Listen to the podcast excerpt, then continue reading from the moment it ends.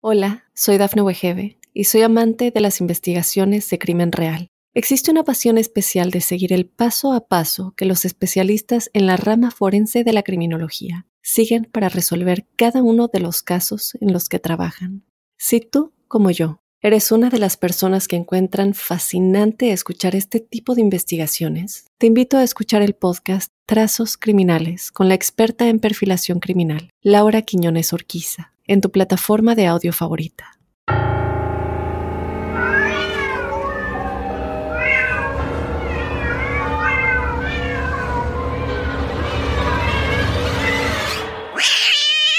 Arrojaba gatos desde alturas letales para probar si tenían nueve vidas. Se casó muy joven y su matrimonio duró seis semanas. Era violenta, fue abandonada por su madre biológica y después maltratada por su padre adoptivo. Su nombre, Kristen Falling.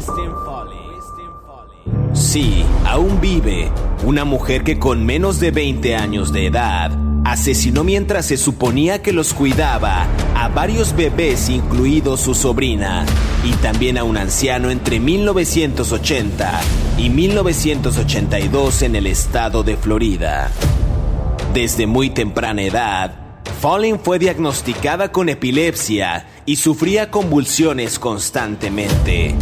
¿Eso la motivaría a cometer sus crímenes? ¿Es una víctima del sistema o una asesina serial? ¿Tenía el deseo genuino de matar o lo hacía de forma inconsciente?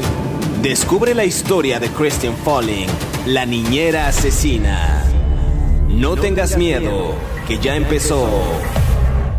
Crímenes de terror. Bienvenidos a Crímenes de Terror. Si aún no te has suscrito al podcast, oprime el botón de seguir en la plataforma en la que nos estés escuchando, ya sea en Spotify, iHeartRadio, Amazon Music o Apple Podcast. Así podrás recibir cada sábado la notificación de un nuevo episodio de Crímenes de Terror.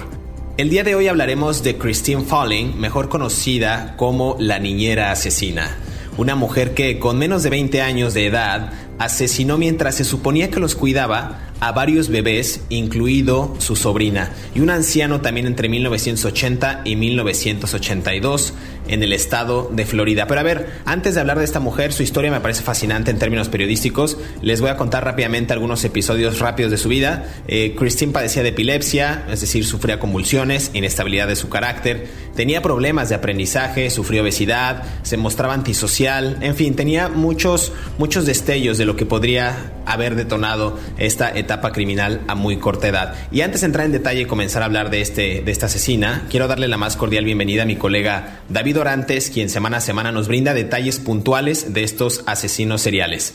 ¿Qué tal David? ¿Cómo estás? Hola, ¿qué tal? ¿Cómo estás, José Luis? Bien.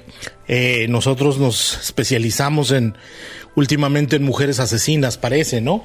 Eh, vamos a seguir esta historia de Christine Falling, que como tú bien dices, este, incluso mató a su sobrina de 18 meses de nacida, ¿no? En uno de los crímenes más ah, aterradores que, que, uno pueda cometer contra un niño, ¿no? Contra seres indefensos.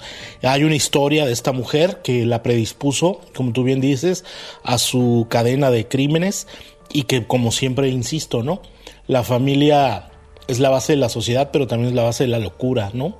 De la esquizofrenia y del y del crimen, ¿no? Vamos a hablar de cómo esta chica Christian Falling, a los cuatro años, su madre la sube a ella y a su hermana a su carro las abandona y después van a parar a un refugio de niños donde después sus padres adoptivos también las, las desecharían, por decirlo de alguna manera, es decir, una relación inestable con, con ellos y de ahí se detonarían muchos de esos episodios criminales de los que bien hablas David y los cuales ahondaremos más a detalle en este episodio. A ver, Christian Falling para empezar nació en Perry, en Florida, el 12 de marzo de 1963, se crió en una familia pues realmente pobre, era una mujer poco agraciada también físicamente, era obesa y tenía problemas de aprendizaje. Pero a ver, su nombre real no era Christine Falling, David, era Christine Laverne Slaughter, quien era la segunda hija, su hermana era Carol, eh, que había nacido en el 61, de una familia pues aún más que disfuncional. Su padre Thomas tenía en ese entonces 65 años y su madre tenía apenas 16 años.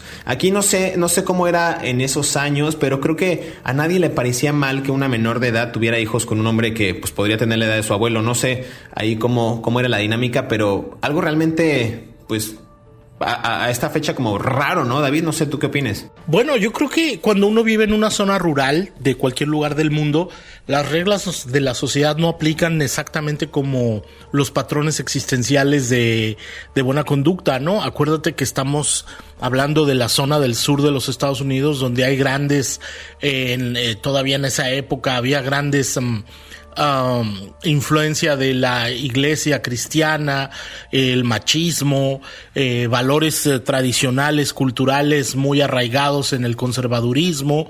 Ella no nació en una zona de Florida como abierta y progresista, ¿no? Nació en una zona rural. Ella no creció en un ambiente educativo, de educación universitaria o de personas preparadas, ¿no?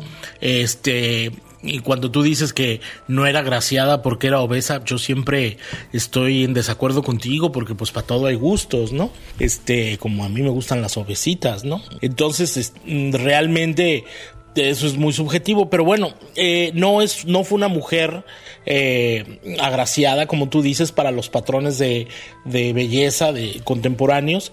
Ella a los 14 años ya estaba dispuesta a irse de su casa, tanto es así que se casó con un hombre mucho mayor que ella, de 20 años, era una mujer que realmente necesitaba salir del entorno de violencia en el que ella vivía, ¿no? Eh, presuntamente también torturó animales en la infancia y esto tiene que ver con una asociación que los psicólogos hacen en el sentido de que quien tortura animales cuando es pequeño, de niño, es porque ve ese tipo de violencia, ¿no? En su casa, entonces nunca lo vamos a saber.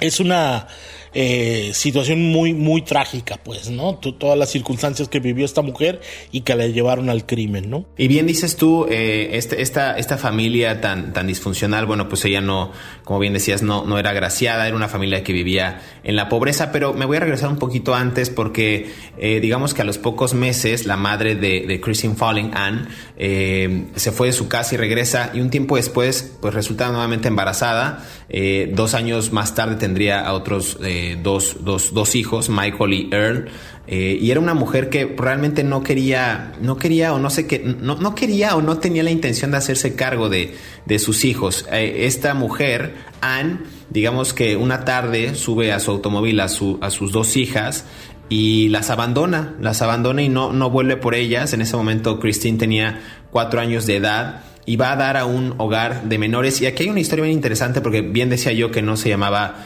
eh, Christian Falling, sino que tenía otro nombre. Eh, Christine Laverne Slaughter. Y aquí es cuando una familia justamente decide adoptarlas.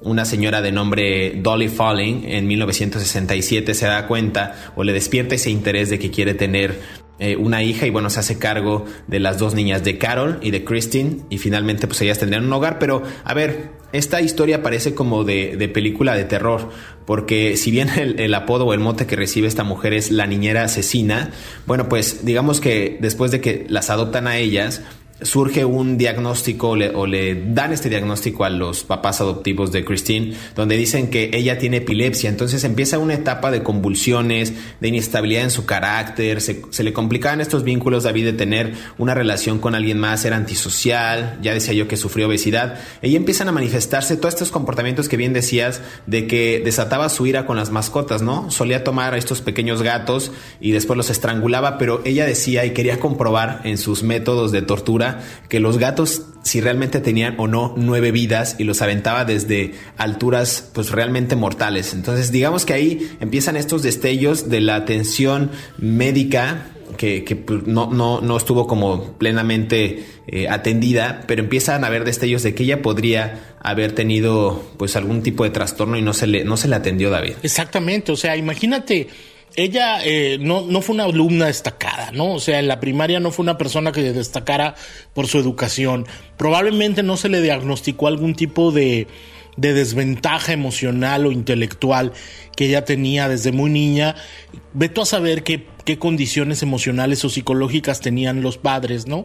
Empecemos por el hecho de que su papá Tomás, Thomas, tenía 65 años y su mamá Ann 16.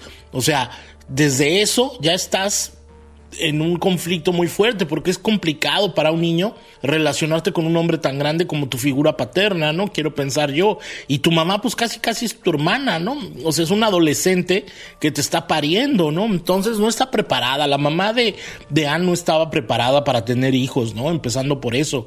Mm, luego, a ver, ella cuando en el 77, cuando hablamos del matrimonio, cuando la casan, ella tenía 14 años, cuando la casan con Gober Falling que tenía 20 años y ella, el, el, matrimonio fue un caos, o sea, nada más duró seis semanas y ella empezó a ponerse muy enferma. Tanto es así que en los siguientes dos años, como tú bien dices, se le diagnosticó con epilepsia y con otros muchos este, mm, complicaciones, tenía alucinaciones, este, tenía fiebres, tenía sangrados, no podía controlar sus, uh, sus periodos, ¿no? La regla que le dicen, este no podía seguir instrucciones médicas, la hospitalizaron 50 veces en dos años. O sea, estamos hablando de una persona que no estaba capacitada para hacerse cargo de sí misma porque la misma sociedad no le había enseñado a hacerse cargo de sí misma desde su propio nacimiento, no le habían enseñado a ser una, una niña, nadie.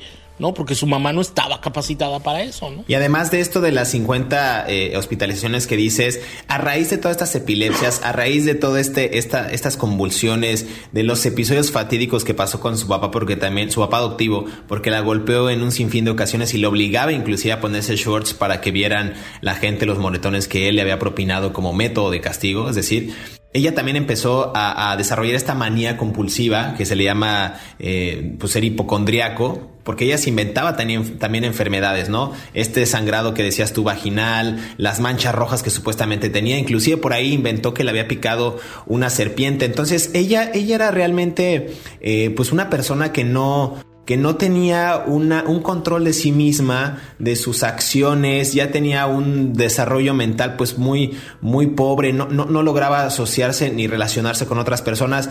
Vemos ahí que quizás eso pudo haber detonado, de lo que hablaremos más adelante en, en, el siguiente segmento, muchos de estos, de estos asesinatos, David. Así es, eh, pero como siempre nuestra productora dictadora nos está carrereando y nos quedan menos de un minuto para hablar de esto. Pues mira, vamos a escuchar el siguiente segmento que preparamos para ustedes. Estamos hablando de Christian Falling, mejor conocida como la niñera asesina aquí en Crímenes de Terror.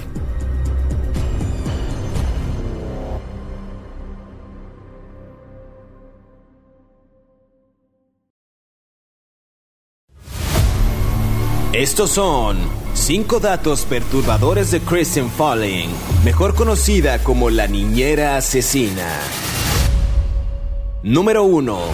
Su nombre real es Kristen Laverne Slaughter. Ella era la segunda hija. Su hermana Carol había nacido en el año 1961 de una familia más que disfuncional. Su padre, de nombre Thomas, tenía 65 años, mientras su madre, Solamente tenía 16. Número 2. A Christian le diagnosticaron epilepsia. Sufría convulsiones y la inestabilidad de su carácter complicaba sus vínculos emocionales. Su mirada vacía generaba miedo, tenía problemas de aprendizaje, sufrió obesidad y cada vez se mostraba más antisocial y la relación con sus padres adoptivos empeoraba día a día parecía odiarlos. Número 3. En 1975, el padre de Falling le dio una intensa golpiza a Kristen. Durante más de 10 minutos sobre su cuerpo, le llovieron puñetazos, patadas y cachetadas. También la obligó a ponerse shorts. De ese modo la gente vería las marcas de la justicia en sus piernas. Ella por supuesto quedó traumada. Número 4. En octubre de 1977, a los 14 años de edad, Christine se casó con Goober, un joven de unos 20 años que era su hermanastro. Como todo en su vida, el matrimonio tampoco funcionó. Solo hubo peleas y agresiones y a las seis semanas ya se habían separado. Christine una vez arrojó un estéreo de 25 libras a su esposo durante una de sus peleas. Número 5. Sola y sin dinero, Christine necesitaba trabajar, pero sin educación y con su inmadurez, no eran muchas las opciones que tenía. Además, los niños le encantaban, o al menos eso decía. La primera oportunidad le llegó el 25 de febrero de 1980 y a partir de ahí su vida cambiaría. Sigue escuchando la historia de esta asesina aquí en Crímenes de Terror. Regresamos a Crímenes de Terror, estamos hablando de Christine Falling, mejor conocida como la niñera asesina, un episodio que realmente eh, va a ser fascinante en términos periodísticos, es una, eh, una chica que a muy temprana edad decidió o quizás eh, la orillaron, digamos, estas enfermedades mentales, estos trastornos mentales, a asesinar a menores, a bebés, incluido uno de una de sus sobrinas y también un anciano. David, hablábamos antes de irnos a esta pausa que quizás muchas de estas eh, inconsistencias en su salud, estas, estas, estas deficiencias más bien en su salud, provocaron y orillaron a esta mujer a convertirse en una de las asesinas seriales quizás más joven en la historia reciente de Estados Unidos. Sí, así es. Eh, a los 16 años, ¿no? 17 años, eh, en 1980 se registra lo que después se descubriría fue el, primer, uno, el primero de sus asesinatos, aunque no se le pudo comprobar, de una bebé que se llamaba Cassidy Johnson, de dos años de edad, que cuando murió, los doctores pensaron que era una, no sé, muerte de cuna por encefalitis, pero la autopsia que, después le hicieron, esto, la bebé murió el, el 28 de febrero de 1980, le hicieron mm, la autopsia y reveló que había muerto por lesiones en la cabeza, ¿no? Por lesiones en el cráneo. Y la, la niñera, era esta, esta, señor, esta muchacha, Christine Falling. A ver, yo quiero regresar a la infancia de Christine Falling. Christine Falling tenía una fascinación por impedir que los gatos eh, respiraran. No los ahorcaba, como tú decías. Y el mismo método de homicidio de, de asesinato de los gatos se replicó en los bebés, ¿no? Entonces hay una, hay una relación ahí muy extraña, ¿no? Eh, Luego hubo otros bebés que murieron y se le empezaron a, se empezó a ligar a ella con, con este, ¿cómo se llama? Fue, en total fueron seis, ¿no, José Luis? Los homicidios. Y se le empezaron a vincular, pero el primero fue ese y no se le pudo comprobar sino hasta después que fueron mm, analizando las pruebas de los otros niños que ella cuidaba, ¿no? Claro, y aquí me parece algo, algo extraño y, realmente como inusitado porque, a ver, ella realmente no tenía, no tenía un método o una forma de ingreso económico. Entonces ella decide pues trabajar en, en, en cuidar niños como babysitter, como, como niñera, y ella decía que los niños le encantaban. Eh, la primera oportunidad que tuvo fue con esta niña que decías tú, Cassidy Johnson, una, una bebita de dos años, y que justo necesitaba alguien que la cuidara mientras sus padres estaban trabajando. A ver, la entrevista había sido unos días antes. Habían quedado encantados los padres de Cassidy Johnson con esta adolescente de 16 años, eh, que ella había tratado muy amorosa a la bebé Johnson durante la charla. Es decir, ella, ella llega temprano, como había acordado, eh, y después de cuatro horas eh, de que la familia le, brindara la confianza, que a ver, debe de ser eh, increíblemente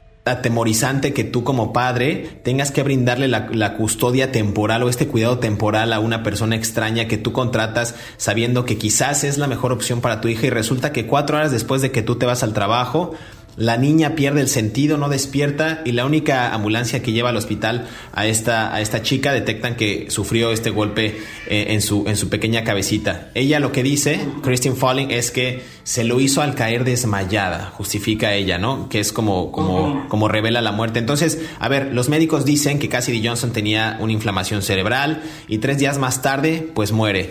Ella se mostró, David, desolada, desconsolada, angustiada, me refiero a Christine Falling, y a nadie se le ocurrió iniciar una investigación en su contra, que es lo, lo, más relevante del caso. A ver, la única persona sospechosa que es ajena a la familia, que lo acaban de contratar, cuatro horas después resulta un altercado y tres días después muere la niña, no es la sospechosa del caso y la hacen ver como que fue una mala pasada o alguien eh, que tuvo una muy mala suerte y ella decide mudarse a otra ciudad de Florida, a Lakeland, Christian Falling. Así es. A ver, hay algo evidente. El desarrollo mental y emocional de Christine Falling nunca fue correcto. O sea, estamos hablando de una serie de factores emocionales y mentales. Entonces, ella, ella mataba a los niños porque yo tengo la hipótesis de que a raíz de que no tuvo una buena alimentación, no tuvo los, mima, los mimos que se necesita para un bebé, los cuidados que se necesitan en la niñez, los cuidados que se eh, necesitan en la adolescencia, ella no desarrolló capacidades de conciencia de lo que era bueno y malo.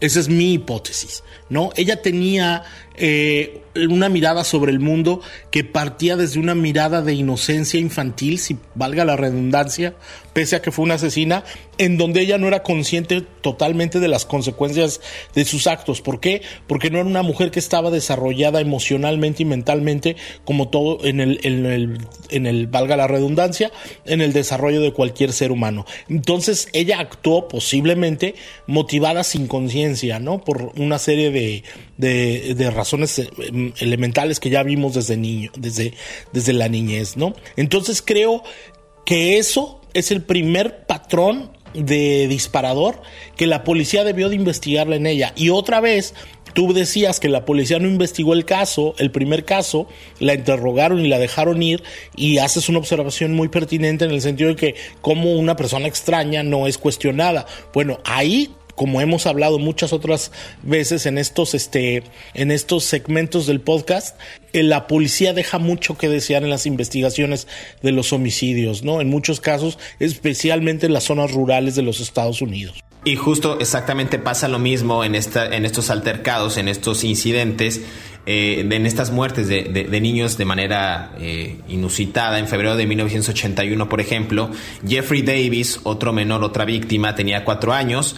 Era curiosamente hijo de un familiar lejano de Christine eh, y una tarde, cuando ella lo estaba cuidando, dejó de respirar mientras dormía supuestamente su, su, su siesta. La autopsia, David dice que el niño padecía miocarditis, o sea, una inflamación de la capa media del corazón, que posiblemente eso le ocasionó una muerte súbita, pero a ver, la verdadera razón del fallecimiento dicen que los padres envueltos en dolor se conformaron con esa explicación y ya no quisieron investigar más, pero Después se enteraron de que su hijo también había dejado de respirar, eh, otro, otro primo, porque este fue un asesinato doble, digamos que el segundo y tercer asesinato de Christine Falling fue el de Jeffrey Davis y su primo Joseph Spring, de dos años, quienes mueren quizás en circunstancias similares, ¿no? Entonces, la justificación es la misma por parte de Falling, que decía que escuchó un grito, fue corriendo al cuarto y cuando entró a la habitación el bebé ya estaba muerto. Para ella todo era una casualidad o era quizás obra del destino que le estaba jugando una mala pasada, pero ella no tenía la culpa, ella estaba quizás en el momento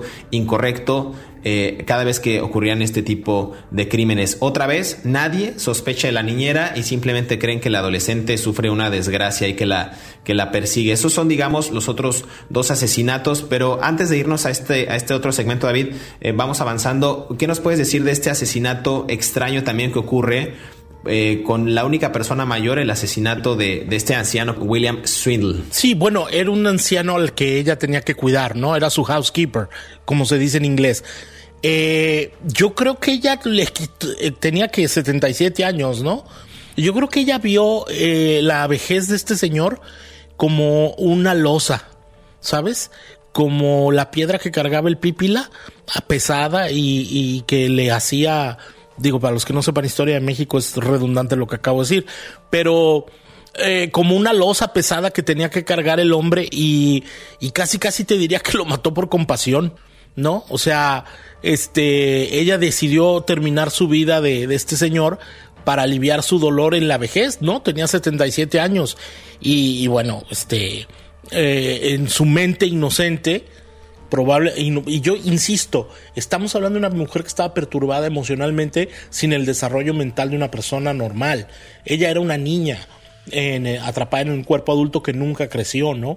Hay una confesión que, que ella hizo a las autoridades en el 82 que, que, la voy a mencionar casi textual y ahora que regresemos al siguiente segmento la podemos platicar. Claro, vamos a escuchar este segmento que preparamos para ustedes y regresamos para platicar acerca de Christine Falling aquí en Crímenes de Terror.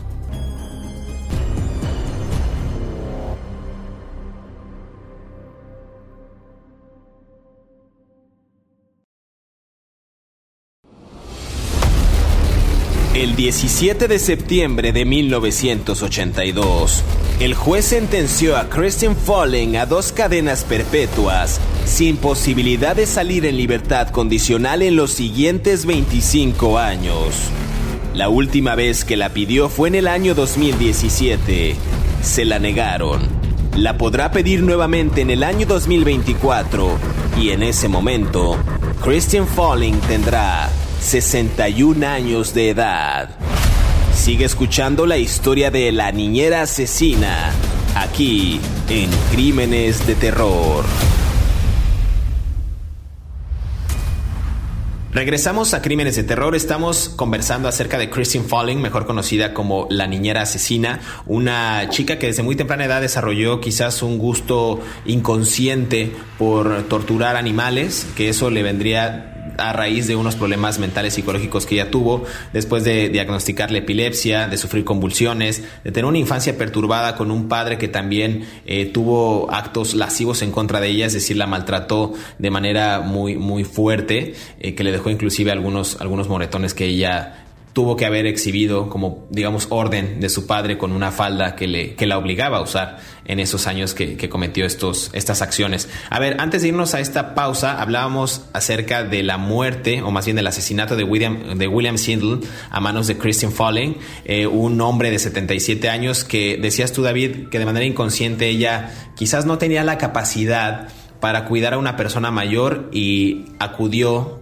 quizás a la muerte como un método para acabar con el sufrimiento de este señor. Tenía cáncer, necesitaba ser asistido, las tareas pues no eran sencillas realmente, necesitaba cocinar, hacer compras, organizar la casa, hacer compañía y el primer día de trabajo de la joven el hombre muere. Entonces cuando la ambulancia llega, el hombre está tirado en el suelo, y le determinaron o le diagnosticaron este infarto masivo. Mi teoría es que quizás no tenía ganas de cuidar al Señor, sé que suena muy cruel, no tenía la responsabilidad, no tenía las ganas ni la capacidad y ejecuta este asesinato en 1981. Mi teoría es que ella pensó que le aliviaba el dolor a este señor y matándolo. Son dos posibilidades, ¿no? Nunca lo sabremos porque no vamos a platicar con la señora Kristen Falling, pero los dos tenemos la... Ah, me parece tan legítima la tuya como la mía, pues, ¿no? Tu perspectiva como la mía. Mira, era una mujer, obviamente, cuando tú dijiste hace un momento, quizá, no has dicho ambajes, por cierto, esta, este, este programa me tienes con pendiente. Cuando, está, cuando ella mata a la última de sus víctimas y la detienen, eh, y ella hace una declaración que a mí me, me, puso los pelos de punta, ¿no? Me erizó la piel. Ella dice, le dice a los, a los policías, no sé por qué hice lo que hice. Este, el modo en lo que, en lo que lo he hecho se ve en, en los shows de televisión.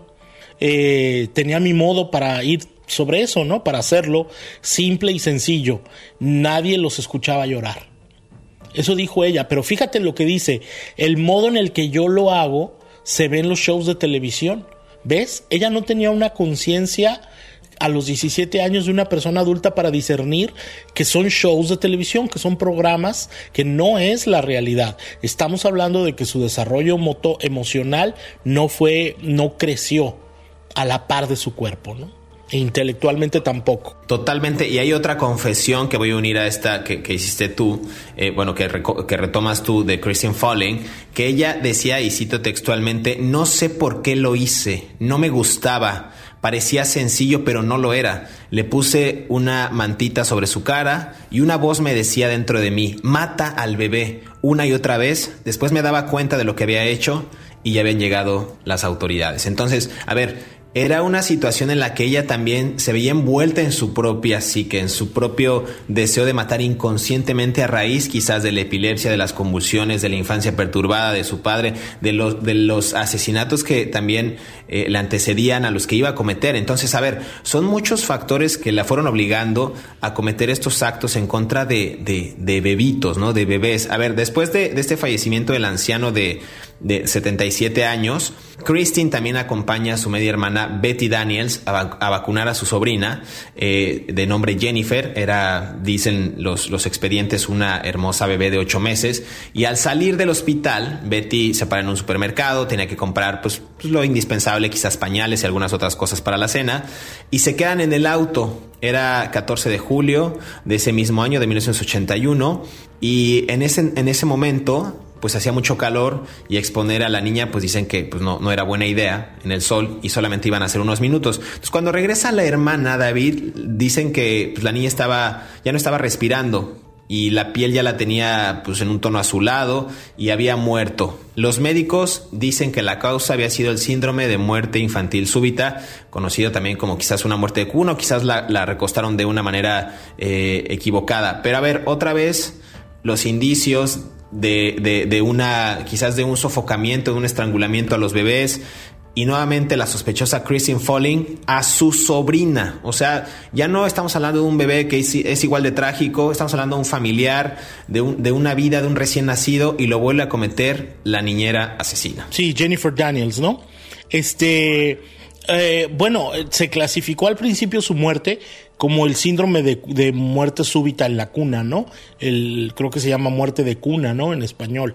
Eh, otra vez, estamos hablando de, parezco disco rayado, pero estamos hablando de una fuerza policial que no estaba capacitada para investigar estos crímenes, ni en lo psicológico, ni en lo forense, ni en lo judicial, ¿no?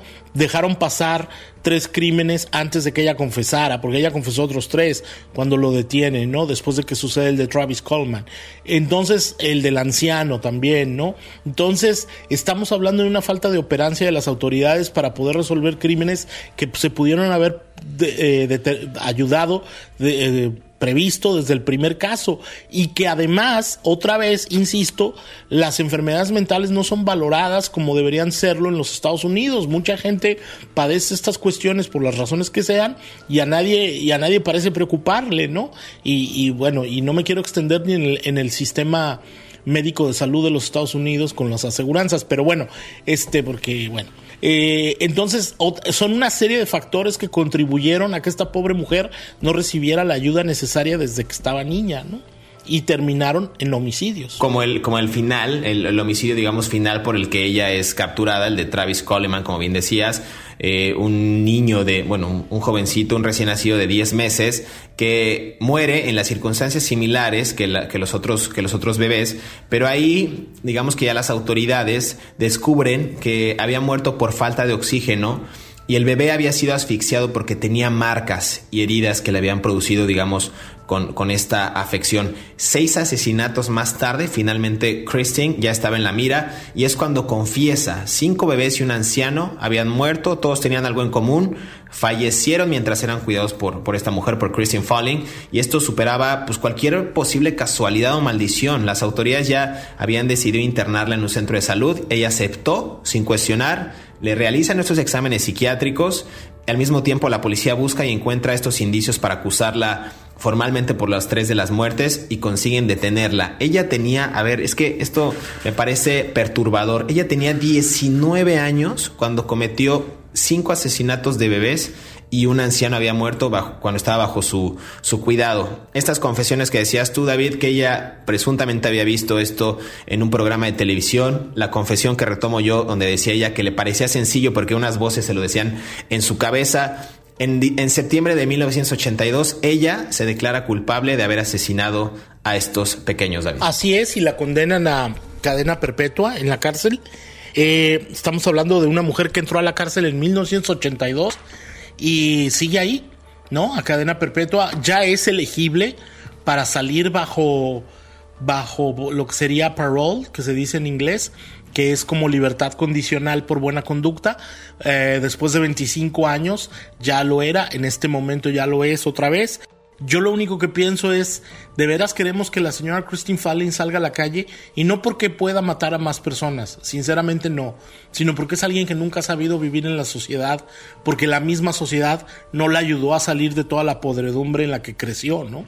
O sea, otra vez, parezco disco rayado, ya lo dije dos veces, pero este, las sociedades son responsables en mucho del tipo de personajes que creamos, como asesinos en serie en los Estados Unidos, ¿no? Totalmente, estoy totalmente de acuerdo contigo. Lo que voy a retomar un poquito también son quizás los motivos por los que ella pudo haber asesinado y me parecen estos comentarios inconscientes retomando tu punto, porque estuvo eh, o quizás por una sociedad que no la atendió, por autoridades que no quisieron tampoco darle cauce a sus motivos psicológicos o a su trastorno mental para encauzarla y para reinsertarla socialmente. Ella decía que había asesinado a los niños porque eran muy ruidosos, porque la volvían loca, porque no supe qué pasó y recibí el impulso y quise matarlo porque estaba continuamente llorando, llorando y llorando y me enloqueció, le puse mis manos alrededor del cuello y lo apreté hasta que se cayó. Entonces, solamente en el caso de Travis ella admitió que lo sofocó sin razón aparente. Pero a ver,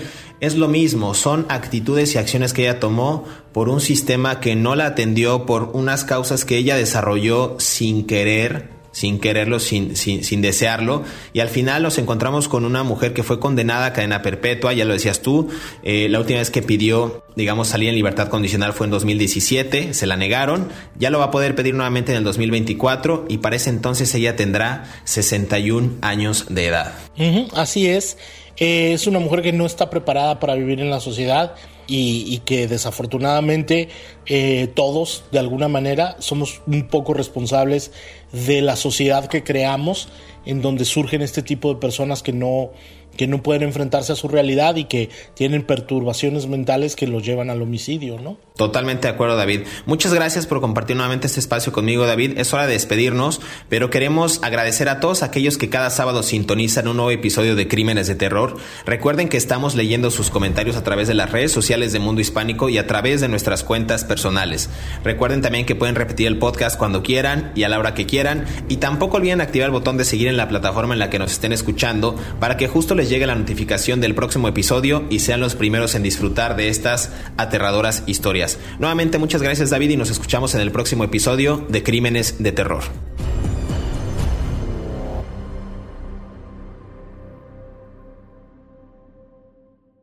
Hola, soy Dafne Wegebe y soy amante de las investigaciones de crimen real. Existe una pasión especial de seguir el paso a paso que los especialistas en la rama forense de la criminología siguen para resolver cada uno de los casos en los que trabajan. Si tú, como yo, eres una de las personas que encuentran fascinante escuchar este tipo de investigaciones, te invito a escuchar el podcast Trazos Criminales con la experta en perfilación criminal, Laura Quiñones Orquiza, en tu plataforma de audio favorita.